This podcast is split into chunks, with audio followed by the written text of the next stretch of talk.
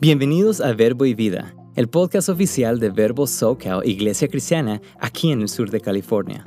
Somos una iglesia de ministerios Verbo con la misión de ir y hacer discípulos. Nuestra visión es ayudar a las familias jóvenes a unirse en la búsqueda del carácter de Jesús y, a medida que se renuevan sus vidas, a difundir el Evangelio y mostrar misericordia a nuestra comunidad. Esperamos que a través de este podcast te sientas inspirado, animado y motivado para marcar una diferencia en el mundo. Gracias por acompañarnos. Esperamos que disfrutes el mensaje. ¿Cómo estamos familia? Prosperados y en victoria. Amén. ¿Por qué no empezamos? Entramos, uh, vamos a orar para que Dios prepare este lugar y empezamos con, con el mensaje. Amén. Señor, gracias por el tiempo que nos das, gracias porque nos das la oportunidad de estar aquí en este lugar. Nosotros venimos ansiosos por lo que tú quieres hacer en nuestra vida, el mensaje que tú tienes para nosotros en este momento de nuestra vida, eh, en esta etapa. Señor, te pedimos de que tú en esta tarde puedas afirmar uh, tu palabra, tu mensaje, ese mensaje de salvación en nuestras vidas. Te damos gracias, a ti sea toda la honra y la gloria. En tu nombre oramos, todos decimos, amén. Perfecto, ok. Pues familia, uh, como se recuerda, en la semana pasada nosotros iniciamos uh, el curso Sanidad del Pasado. Estuardo, Sanidad del Pasado. Estuardo nos dio una idea del propósito de este curso y de lo que nosotros podemos esperar al terminar el curso aprendimos que nosotros tenemos que reconocer que nosotros luchamos con muchas diferentes situaciones o áreas cosas que nos ocurrieron, que nos pasó ah, en el pasado y que por una u otra circunstancia nos afectan en la vida diaria. otros sufren consecuencias por el estilo de vida, que ellos tienen o aún el estilo de vida de sus padres. y en muchos casos por la participación en actividades como ocultismo, ah, brujería aún y otras cosas que están en oposición a la palabra de Dios. En Juan 10:10 10, ah, leemos que dice, el ladrón no, no viene sino para hurtar y matar y destruir. Mas yo he venido para que tengan vida y para que la tengan en abundancia. ¿Cuántos dicen amén? Ok, entonces el propósito de este curso, Sanidad del Pasado, es de que podamos entender la provisión de Dios que, por medio de Jesucristo y la obra del Espíritu Santo, nos ayuda a traer sanidad espiritual a nuestras vidas y mantenerla. Las metas de este curso, si se recuerdan, a la semana pasada Estuardo nos dijo que las metas son que vamos a afirmar tu fe en Cristo, que aprendas a adorar a Dios, que seas bautizado en el Espíritu Santo. Se recuerdan, nosotros uh, acabamos de terminar nuestro curso de los bautismos, la, la, doctrina de los bautismos y aprendimos que hay bautismos por, el cuerpo, por medio del cuerpo de Cristo, por el Espíritu Santo y por qué más? En agua. Perfecto. Okay, entonces, aquí en este curso que seamos bautizados en el Espíritu Santo, Cuatro, promover la sanidad en tu vida de las heridas del pasado y no solo la sanidad, sino la liberación de la influencia generacional y cualquier opresión espiritual. Y por último, que aprendas a caminar en la voluntad de Dios. Hoy lo que nosotros queremos hacer es afirmar tu fe en Dios. Queremos que cuando salgas de este lugar en esta tarde, que tengas seguridad de la salvación que Dios ya te ha concedido, que no quede duda, que puedas salir de aquí con la frente en alto, seguro de que Dios te ha salvado, que te llama hijo o hija suyo y que te espera en su reino. Esa seguridad, esa confianza es el primer paso en tu camino para obtener la sanidad del pasado. Entonces, eh, suena un poco extraño, aún puede sonar un poco básico, pero para poder obtener sanidad del pasado, nosotros tenemos que estar seguros y tener seguridad de la salvación que Dios ya nos ha concedido. Entonces, ¿qué es la salvación? perdón, ¿qué hace la salvación?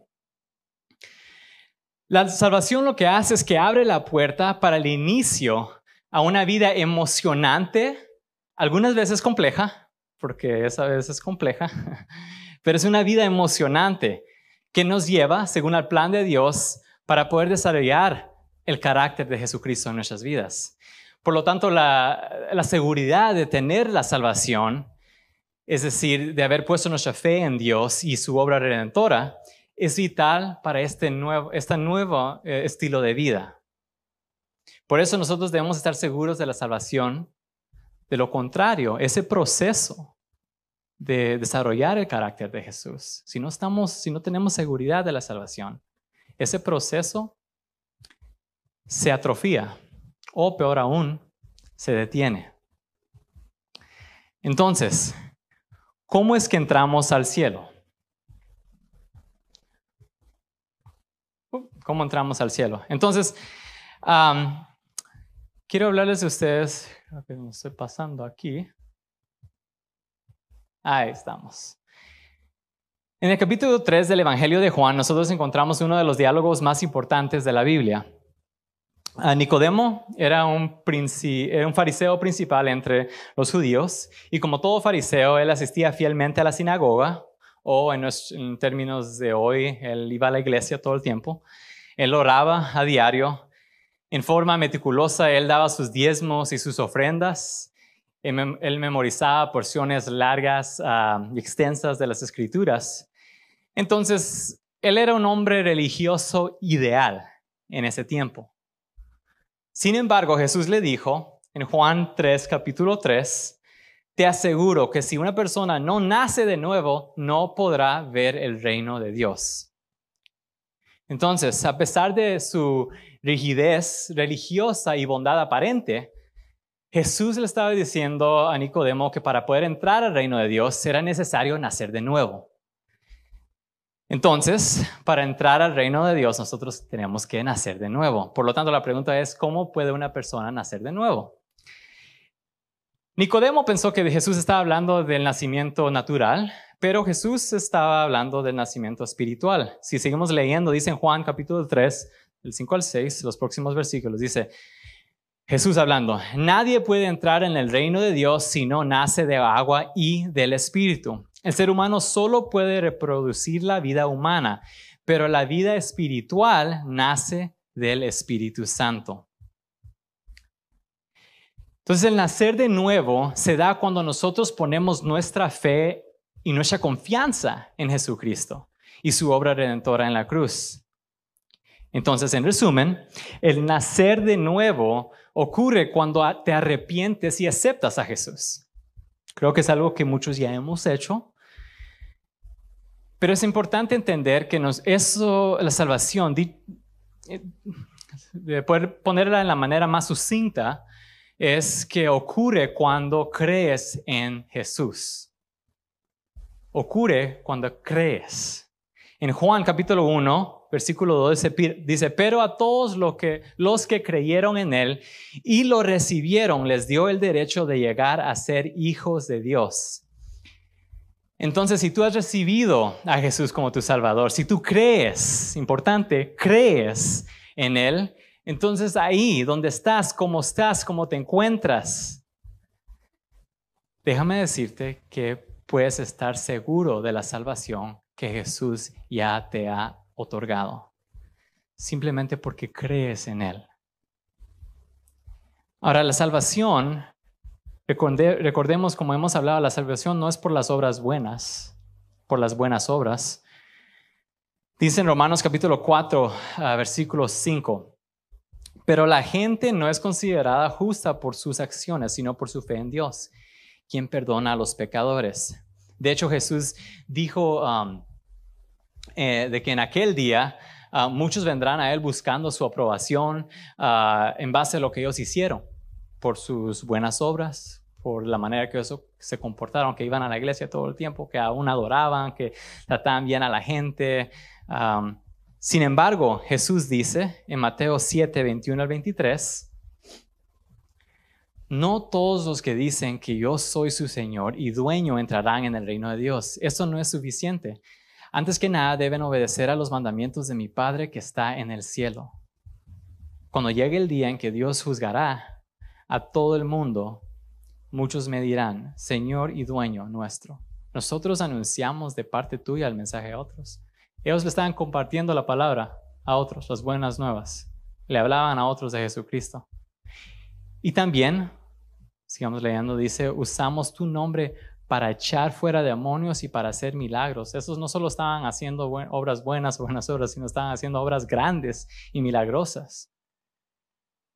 Sigamos, dice Jesús, pero yo les diré, apártense de mí, gente malvada, yo no tengo nada que ver con ustedes. Qué feo sería escuchar eso de alguien, ¿verdad? Imagínate si alguien que te, dijera, apártate de mí, malvado. uh, aunque duele el corazón aún solo escuchar esas palabras, ni me lo están diciendo a mí en este momento. Pero imagínense, Dios le va a decir a gente, apártense de mí, gente malvada. Yo no tengo nada que ver con ustedes. Es gente que iba a la iglesia. Entonces, y que hacían cosas buenas, que creían que hacían las cosas buenas. Y eso es lo que pensaba Nicodemo, que... Y él no había nacido de nuevo, entonces. De igual manera, entonces el día de hoy hay personas que van a la iglesia, que asisten a la iglesia, que leen la Biblia, que oran, que oran por mucho tiempo aún, ah, que se comportan bien, son buenos, pero aún no han entendido que necesitan nacer, necesitan nacer de nuevo. Para entrar al reino de Dios necesitamos nacer de nuevo. No se trata de buenas obras.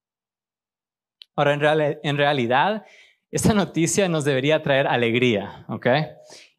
Porque nos va a dar seguridad Miremos en Efesios capítulo 2 del 8 al 10. Dice, Dios los salvó por su gracia cuando creyeron. De nuevo, cuando creyeron. Ustedes no tienen ningún mérito en eso, es un regalo de Dios. La salvación no es un premio por las cosas buenas que hayamos hecho. Así que ninguno de nosotros puede jactarse de ser salvo. Guys, by the way, in English, jactarse just means boast. Nobody can boast. Se los digo en inglés porque pasé 20 años de mi vida y no sabía qué quería decir jactar. Entonces se los digo en inglés for you guys, right? So nobody can boast uh, about being saved. Um, pues somos la obra maestra de Dios. Él nos creó de nuevo en Cristo Jesús a fin de que hagamos las cosas buenas que preparó para nosotros tiempo atrás.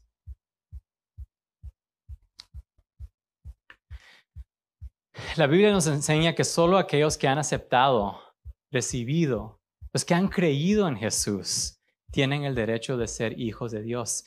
Entonces no se trata, no es un asunto de eh, lo que nosotros hacemos, sino es, se trata de la posición en la que Jesús nos pone. Cuando yo era uh, niño aún, creo que estaba yendo del uh, de elementary, de la primaria a, a middle school, desde quinto a sexto.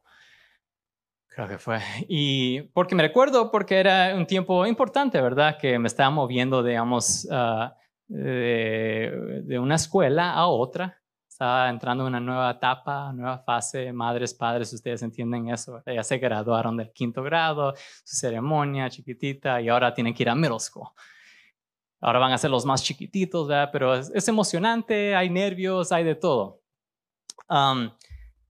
yo ah, me recuerdo que mis papás estaban muy emocionados también y mi, creo que mi papá se quedó ese día, eh, cuando en mi primer día de clase, en sixth grade, se quedó y yo me quería llevar el bus, el bus, ¿verdad? Porque todos los cool kids lo estaban haciendo, todos se iban en el bus y el bus los llevaba a la escuela, yo quería ir con todos ellos, no quería que mis papás me llevaran porque qué pena, ¿verdad? Uh, ¿Cómo son los niños? Porque qué bendición es que tu papá te pueda llevar, tu mamá te puede llevar a la escuela, no tienes que ir por medio del bus y que te tomen media hora para llegar. Pero así somos a veces los niños, ¿verdad? Perdón, padres. Uh, entonces, pero entonces iba de mal humor, creo yo, aún ese, ese primer día, y, pero me fueron y me dejaron. Y uh, me recuerdo que estaba en la clase, son personas nuevas, estudiantes nuevos, maestros nuevos, toda una nueva clase, una nueva escuela. Y a esa edad creo que entonces que tenía unos 11 años y todos están tratando de, you know, you, want to be cool. y no sé cómo me di, eh, vi para la puerta y allá estaba mi papá. En medio de las clases, eran como las 11 de la, de la mañana, ahí estaba mi papá y me estaba saludando. Y me acuerdo que lo vi y mm, trágame tierra, digo yo. Y me di la vuelta y me hice loco. Ahora, Y ni, ni vi de regreso porque no quería que nadie supiera que mi papá está ahí, o que me se van a empezar a burlar de mí. Ahora miren, yo siempre he conocido a mi papá como un hombre bien fuerte. Ah, no importa lo que la gente le dice o le hace, nunca he visto a mi papá llorar o molestarse o que le duele porque alguien le hizo algo, le dijo algo. No, no le importa. Sin embargo, ah, no sé si ese día, esa noche, el próximo día, la semana, al mes, no sé cuándo, pero me recuerdo que mi mamá me, me dijo de que ese día mi papá había regresado y que él había llorado, que yo le había causado daño. Y me recuerdo que mi mamá me dijo eso, y me, como, me como, ¿qué? Mi papá lloró por lo que yo hice, por eso. Y me dolió, obviamente, también tuve que pedirle perdón me va a sacar de ese espacio emocional. Sanidad del pasado. no, no, no. pero cuando yo regresé esa noche o ese día de la escuela, a mí, no me, a mí me dejaron entrar a la casa, me dieron de comer. mi papá no me trató diferente, él me ama, yo soy su hijo y sigo siendo su hijo, no importa lo que yo hice ese día.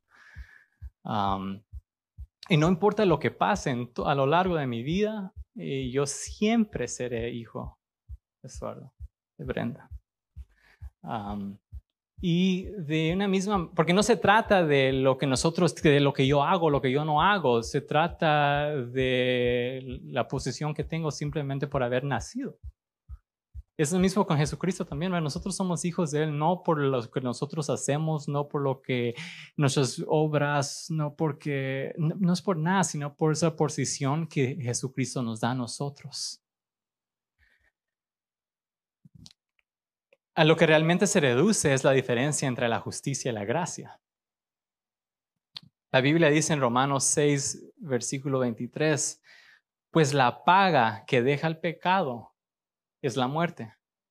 Pero el regalo de Dios que Dios da es la vida eterna por medio de Cristo Jesús, nuestro Señor. ¿Por qué no lo leemos todos juntos? ¿Ok? Y recibe esta palabra. A la una, a las dos y a las tres. Pues la paga que deja el pecado es la muerte, pero el regalo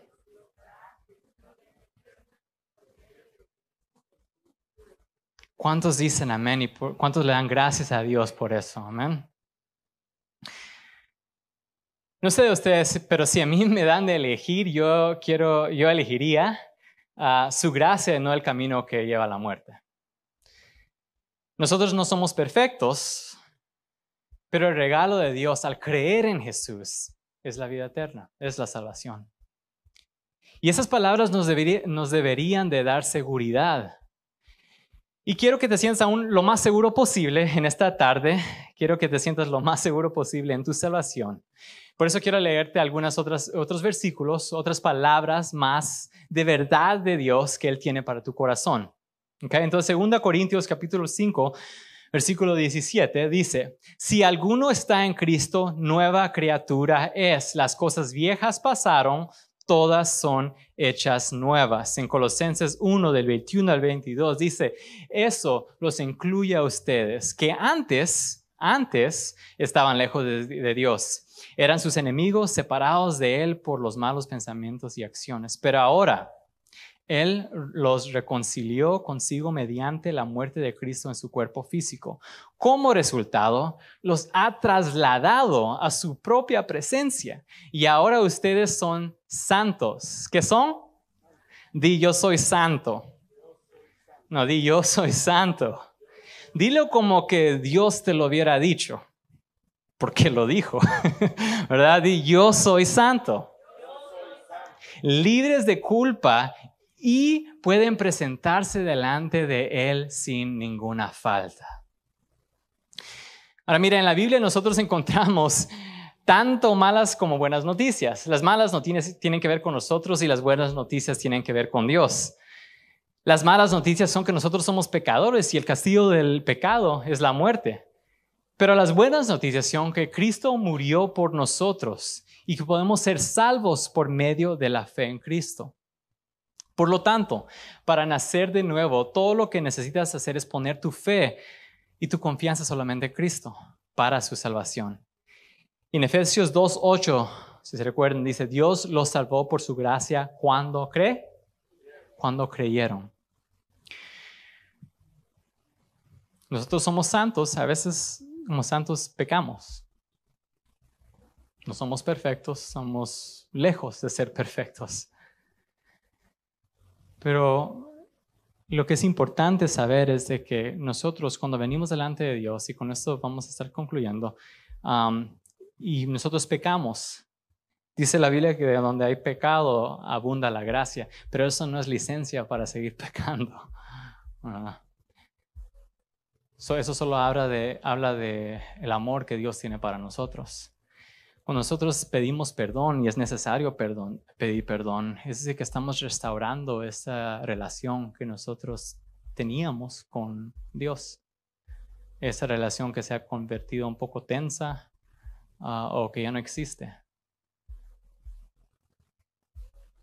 Pero nosotros, lo que nosotros queremos que ah, tengas en esa tarde es de que estés seguro de esa salvación. Si tú creíste, si tú crees en Dios, Jesucristo te ha dado salvación. Y hoy no hay suficiente tiempo para hablar y, la pregunta de, ¿puedes perder salvación?